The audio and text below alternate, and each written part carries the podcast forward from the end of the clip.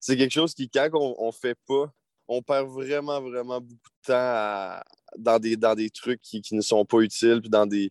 Puis, on, on, on, manage moins bien notre temps, puis on, atteint moins nos objectifs, puis on a moins de succès dans ce qu'on fait, selon moi. Ici votre hôtesse Amélie Delobel et je suis très heureuse de vous accueillir sur le podcast Athlète Entrepreneur qui met en évidence des parcours inspirants d'athlètes ou d'anciens athlètes de haut niveau qui se sont tournés vers le milieu entrepreneurial. Ce rendez-vous hebdomadaire vous présente des entrevues qui seront vous motiver à atteindre votre plein potentiel. C'est parti!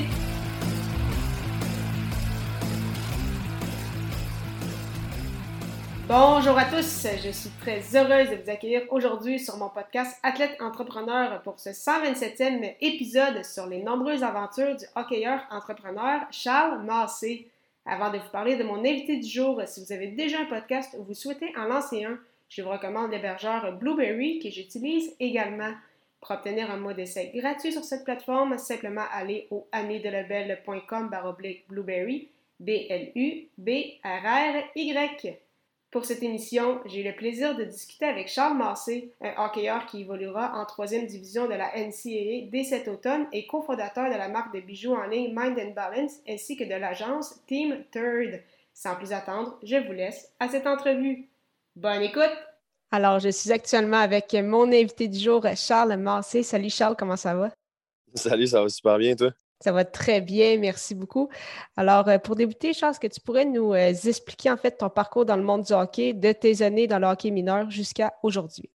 Yes, euh, ben, j'ai commencé tout jeune, en fait, là, dans, ma, dans ma région, parce que je viens de je viens du Témiscouata. Ça veut dire que j'ai fait, là, j'ai fait mon, tout mon hockey mineur, ça veut dire Atom, Pee-Wee, dans, dans, du double lettre, là, ça veut dire dans vraiment de quoi, quelque chose de régional. Puis ensuite, après ça, j'ai monté dans les rangs 2A lors de mon Bantam. J'ai, après ça, j'ai fait mon midget 3, puis ben, j'ai fait mon midget Espoir, puis mon midget 3 euh, du côté de Rivière-du-Loup. Puis ensuite, j'ai joué deux ans avec euh, les dynamiques de Sainte-Foy pour ensuite aller finir mon junior euh, un an aux États-Unis. C'est-à-dire que j'ai fait, j'ai fait New York, ensuite j'ai fait la Virginie.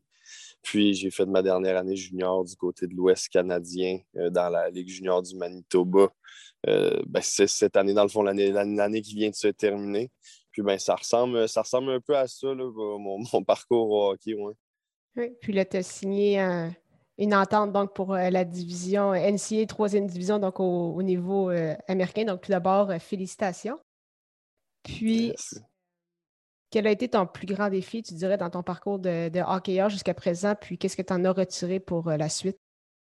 Euh, vraiment, je pense que euh, mon plus gros défi en tant que, en tant que joueur de hockey, ça, a été vraiment la discipline, je dirais. Ça a été quelque chose, ça a été quelque chose qui, qui, qu'au départ, je considère que j'avais vraiment, j'avais vraiment des, des, lacunes à ce niveau-là. Puis euh, ça s'applique pour vraiment, beaucoup de sportifs, là, mais c'est, vraiment quelque chose qu'on, néglige puis qu'on ne fait pas attention, mais que, que crime que quand ça commence à, se rebalancer ou à bien à bien être mis de l'avant, c'est quelque chose qui peut vraiment aider la personne. Pas juste au niveau du sport, en fait, là, vraiment hein, dans, toute la, dans toute la sphère de, nos vies. mais, mais effectivement, moi, c'est vraiment mon plus gros défi, ça a été la discipline. Je, sais que c'est un peu abstrait, mais c'est vraiment, vraiment ça. Puis on sait que la discipline, euh, c'est sûr qu'elle s'en prend pour euh, un athlète, un étudiant athlète, puis en plus, un étudiant athlète entrepreneur, c'est sûr que c'est quelque chose de très euh, important.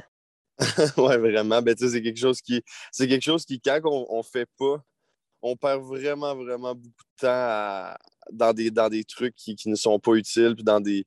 Puis, on, on, manage moins bien notre temps, puis on, atteint moins nos objectifs, puis on a moins de succès dans ce qu'on fait, selon moi. Là.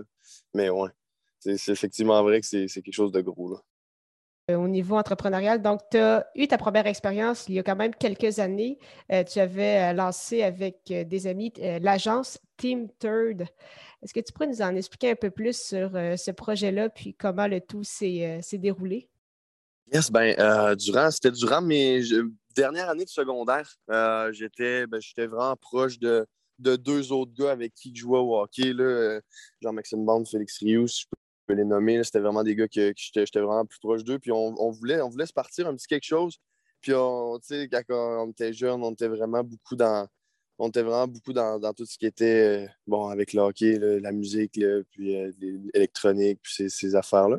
Puis ça, ça a vraiment pris forme un an après ça, parce qu'au début, on s'est dit, crème, on va se lancer quelque chose, on va se lancer une petite compagnie d'événementiel au début, c'était vraiment notre but. Puis ça a vraiment pris forme d'une agence durant mes, premières années de cégep qu'on s'est rendu compte qu'il y a vraiment une forte demande, justement. Il, y a, beaucoup d'artistes, en fait, le, local, puis, euh, puis euh, des, personnes du Québec qui, aimeraient vraiment avoir euh, certains services, ça veut dire de pouvoir aller en studio quand ils le désirent, avoir des contacts, exemple, s'ils veulent tourner un vidéoclip ou ils veulent simplement ils veulent commencer à faire des shows. Puis, euh, ben, on, s'est vraiment spécialisé là-dedans. Ça veut dire qu'on a, on a, commencé à, on a commencé à faire ça, à organiser. Ben, on en organise effectivement aussi des événements, mais aussi manager euh, certains artistes pour pouvoir, euh, pour justement, pouvoir leur, commencer à, créer une espèce de, pas une petite carrière, mais un petit, justement, un petit passe-temps, puis commencer à performer en tant qu'artiste.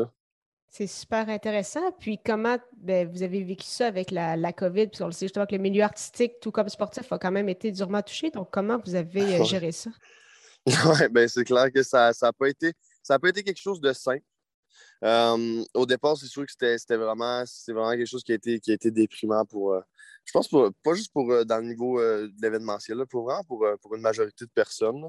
Mais dans, dans l'événementiel, ce, ce, qui a été quand même euh, le bon point, c'est que la majorité des, personnes, c'est-à-dire que des artistes, ont beaucoup de temps pour eux autres mêmes. C'est-à-dire qu'ils ont, les profits étaient pas étaient moins présents. Effectivement, je ne veux pas dire pas, mais étaient moins présents.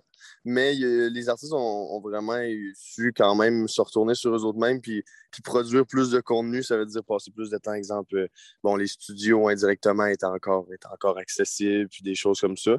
Mais effectivement, qu'au niveau de l'événementiel, ça n'a vraiment pas été facile. Puis, euh, ben, on a vraiment hâte que ça reparte. C'est sûr que de la seconde, par contre, que ça va repartir, le point positif, c'est qu'on peut déjà le sentir avec la réouverture de certains, certains établissements, puis les restrictions que le, le monde veut sortir, donc le monde veut, voir des shows, puis veut, veut, s'amuser, je pense. En effet, je pense qu'on en est tous, euh, tous rendus là, donc c'est effectivement très clair. positif. Euh, puis en plus, donc d'avoir ton agence, tu as fondé euh, récemment, cofondé en fait, la marque de bijoux Mind and Balance. Donc une marque de bijoux qui se voit unisexe, qui se vend en ligne. on le sait que les bijoux, ça semble être un milieu quand même assez saturé, donc on sait qu'il y en a beaucoup qui, qui se lancent là-dedans. Donc, de un, comment ça s'est parti, puis comment vous, vous faites, comment vous faites en fait pour vous démarquer dans un milieu comme ça?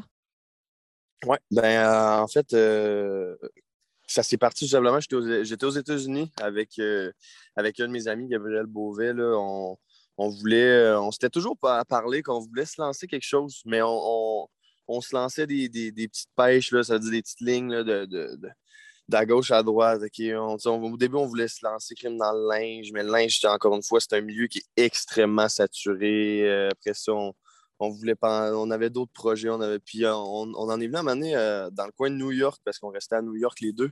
Euh, on a rencontré quelqu'un qui, qui, justement avait, un entrepôt qui designait justement ça, qui faisait, des modèles de bijoux. Puis ben, quand le contact a été établi, on s'est dit ben, on, va, on va commencer, on, va se partir une marque de bijoux vraiment minimaliste qui, qui, fait pour qui fait pour monsieur et madame. Puis on s'est dit on s'est dit que par contre, si on, se partait quelque chose, on allait vraiment le pousser sur le vibe. Euh, ben, je, vais dire vibe sur l'ambiance de, tout ce qui touche le, voyage, tout ce qui touche la, justement la, liberté. Ça veut dire qu'on a vraiment axé la, la marque sur, tout ce qui était tout ce qui était aux alentours des valeurs. Là. Ça veut dire du voyage, de, la paix d'esprit, ça veut dire être bien avec soi-même. Puis euh, je pense que c'est réellement ça qui, qui, se fait démarquer des, les autres marques, ça veut dire qu'on n'est pas en train de dire que OK, la marque est, un accessoire qui complète le, vêtement. On est vraiment plus à, à, sur le point de vue que la, marque, c'est vraiment une appartenance. Ça veut dire que les personnes qui, portent les bijoux s'associent aussi au, au, vibe du, justement de, tout ce qui est, de tout ce qui est voyage, d'être bien avec soi-même. Puis ça, ça crée une espèce de petit monde autour de ça, tranquillement, pas vite. Puis ben, je pense que ça, ça fait moins, ça fait même pas un an que c'est commencé. Puis euh, c'est tout va, tout va super bien, en fait. Ça va, on, rejoint quand même déjà pas mal, pas mal de gens. Ah, mais c'est super intéressant. Puis, est-ce que vous avez surtout des commandes euh, au Québec ou c'est même États-Unis, Canada? Ça ressemble à quoi un peu votre. on a des commandes de vraiment partout. Je, dirais qu'on on est, un bon là, quand même. Là, euh, je dirais un bon 65% qui vient quand même du, Canada. Euh, si, on, on regarde nos, ventes, c'est-à-dire la, majorité vient du Canada. Mais si on, peut rajouter un espèce de 30% qui vient des États-Unis aussi, parce que comme, on, comme j'ai dit tout à l'heure, on a vécu aux États-Unis, donc on s'est, fait vraiment beaucoup de contacts. Puis, euh, c'est qu'en fait, ce qui, est, ce qui est arrivé, je vais juste faire la petite parenthèse en même temps, c'est que moi, quand je vivais à New York avec mon, mon associé, lui, on s'est séparés, puis lui a été vivre vraiment dans, le côté du euh, Connecticut puis du Maine, puis il est descendu vers la Floride. Puis moi, j'ai vraiment, après ça, été du côté de Virginia Beach. On s'est comme séparés, tout simplement. Justement, ben, à cause du hockey. Là, on, parle comme si euh, on était en voyage, mais on jouait aussi au hockey. Euh, puis on s'est séparés, donc ça, on a vraiment couvert comme toute l'Est des, États-Unis. Puis puis ben, ça ressemble à ça. Je, dirais qu'il y, a à peu près un, gros 30% de notre clientèle qui vient aussi des, États-Unis. Puis le reste, c'est vraiment après ça. On en, a là, du, côté du Mexique puis un peu de l'Europe, mais je dirais ça, ça peut-être un 5% de reste. Là. Fait que ça, ça touche à peu près ça. Non, mais c'est super intéressant. Puis, en plus, c'est bon, c'est sûr de tes contacts dans le monde du hockey, mais est-ce que tu penses que les réseaux sociaux ont joué un rôle? Je sais que tu es assez actif euh, sur euh, Instagram, tu as une belle audience, même chose avec tes comptes. Donc, euh, est-ce que tu dirais que ça aussi, ça a quand même un, impact, puis ça a son importance aujourd'hui? Oui, vraiment. Ben, en, 2021, les réseaux sociaux, ils sont pour vraiment beaucoup. C'est quelque chose, quelque chose que, que plusieurs compagnies négligent. Puis c'est des fois par choix personnel ou des fois par, parce que tout simplement parce qu'ils ne pensent pas. Mais, mais sérieusement, là, euh, les réseaux sociaux sont pour beaucoup au niveau marketing depuis les dernières années. Puis ben effectivement, comme, comme tu as dit, c'est sûr que je m'amuse un peu là-dessus, les réseaux sociaux euh, depuis les dernières années. Fait que ça fait que ça a fait en sorte que le, start-up, parce que je dis pour construire une compagnie, ça te prend quand même un bon, un bon start-up, mais ça te prend aussi quand même des de quoi te fonder puis de quoi qui, est fait quand même assez professionnellement. Tu ne peux pas mhm. juste avoir le côté des réseaux sociaux qui marche bien et puis garde la compagnie ou ce que tu pars va bien aller. Mais je suis d'accord avec toi que pour, pour lancer la compagnie, ça, c'est sûr que ça a donné, ça a donné une très bonne aide. Entre nous deux, on peut se dire ça. C'est super intéressant. Euh, pour en revenir, euh, justement, quand tu disais euh, l'importance de la, discipline, est-ce que tu as justement des astuces, des ressources? Comment tu as fait justement pour être en mesure de gérer ton temps, pour être en mesure de, ben, de continuer ta carrière d'athlète? Tu t'entraînes, bien sûr, pour l'école, en plus de tes entreprises? Oui. Ben, premièrement, la discipline, même moi, je me, me proclame pas parfait de la discipline encore. J'ai encore du travail à faire, puis j'en travaille, je travaille là-dessus vraiment, vraiment beaucoup fort, fort, fort. Mais euh, vraiment se faire un horaire, puis de la respecter, c'est vraiment la clé. Ça veut dire que, tu sais, je pense que d'être équilibré, c'est la clé des choses. Puis se faire, se faire, un, se faire un horaire après ça, c'est vraiment, vraiment après ça un mindset. Ça veut dire que tu, tu peux en faire une horaire, mais si tu ne respectes pas, ben après ça, c'est comme ça sert à rien de la faire. Mais si, tu, réussis à t'en monter une qui a de l'allure, tu sais, je dis pas, quand je dis un horaire, je dis pas, OK, ça veut dire que je me réveille à 6 h le matin puis je me couche à 10 h le soir. Je veux dire, il y a, des, vraiment des temps pour tout dans la, dans la vie. Puis euh, je pense que c'est faire un horaire qui, comme, comme que je dis, qui, qui, va relier vraiment toutes les sphères de la vie, c'est-à-dire autant le social, l'entraînement, que, OK, je passe du temps sur, ma, petite business, puis après ça, je travaille, etc. Mais je pense que si tout est, tout, est fait de façon équilibrée, ben ça, tu réussis quand même à, bien faire. Parce que, tu sais, à noter que je ne je passe pas non plus. Euh, je passe pas non plus 80 heures semaine sur, sur mes petites business, tout simplement parce que, justement, là, comme on, se dit, euh, reste que la sphère principale de ma vie, c'est le hockey, encore une fois. Là. Ça veut dire qu'il reste qu'au travers euh, j'essaie de manager mon temps pour, donner un peu de temps dans tout, mais je mets quand même l'enfance encore sur, euh, sur l'école et le hockey. Ça, c'est clair. C'est super, en effet. Avoir un horaire, c'est très important. Puis prendre le temps aussi, des fois, de, relaxer aussi. Là. Parfois, on l'oublie, donc c'est un, un très bon point. Euh, pour terminer, ce serait quoi, en fait, tes objectifs pour les prochaines années, tant du point de vue hockey qu'avec tes entreprises? ça, c'est. Euh, dans le meilleur des deux mondes, ça, ça, serait vraiment OK que, que, je puisse accéder, euh, accéder dans un Division 1 éventuellement. Ça, ça serait super le fun. Puis avoir, euh, avoir un diplôme américain en poche aussi, ça serait, ça serait quelque chose que, que j'aimerais vraiment beaucoup. Puis, ben, pour les, les, objectifs de compagnie, éventuellement, c'est sûr que on a, plusieurs projets qui s'en viennent avec, euh, euh, pas dans le monde des bijoux, mais ça va être comme une extension à, ce qu'on fait là pour, euh, disons, pour des produits prêt-à-porter. Ça veut dire peut-être pas des, vêtements, mais en tout cas, bref, je peux pas, peux pas en dire trop non plus. Mais, mais tu sais, ça serait, ça serait le, rêve, ça, ça pourrait être de vivre de ça un peu. Ça voudrait dire que je pourrais être aux États-Unis puis réussir à que ça soit ma job, euh, ma job temps plein, c'est clair. Mais encore une fois, des objectifs, c'est des trucs que j'aimerais vraiment euh, qui, pourraient arriver, mais on sait, on sait jamais si c'est ça parce que là, quelques années, j'étais job cinq fois puis j'avais vraiment pas prévu m'en aller aux États-Unis. Puis regarde, aujourd'hui, je suis où? Je ne sais pas ce qui peut arriver à, ce niveau-là, mais c'est mes, objectifs principaux en ce moment, c'est vraiment ça. Ah, c'est super intéressant. Donc, euh, avant de conclure cette entrevue, j'aime toujours poser les mêmes euh, petites questions en rafale. Donc, ma première, c'est quelle est la chose la plus importante que le sport t'a enseigné? Allez, ben, c'est vraiment les, les, valeurs. Ça veut dire le, le hockey, c'est une école de vie, puis ça, ça t'apprend, ça t'apprend à, justement là, à, t'as pas tout gratuitement dans la vie, il faut que tu travailles pour. Là. Quel est ton plus beau souvenir sportif? Ah, euh, j'hésite entre deux. Euh, je vais dire, souvenir sportif, je vais dire les Jeux du Québec. Je vais dire les Jeux du Québec, ça, a été vraiment quelque chose qui était, qui était, qui était marquant pour moi. C'était le fun.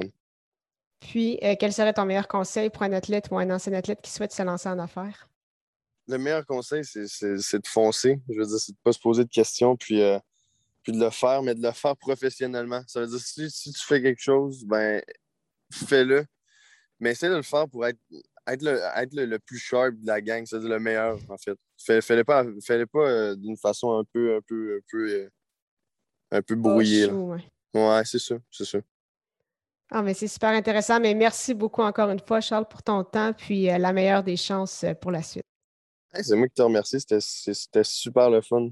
Merci beaucoup encore une fois à Charles Marcé pour son temps et en souhaitant que vous ayez apprécié ce 127e épisode officiel d'Athlète Entrepreneur. Si cette émission vous a plu, écrivez-moi un commentaire sur votre plateforme d'écoute préférée en mentionnant le conseil qui vous a été le plus utile au cours de cette entrevue.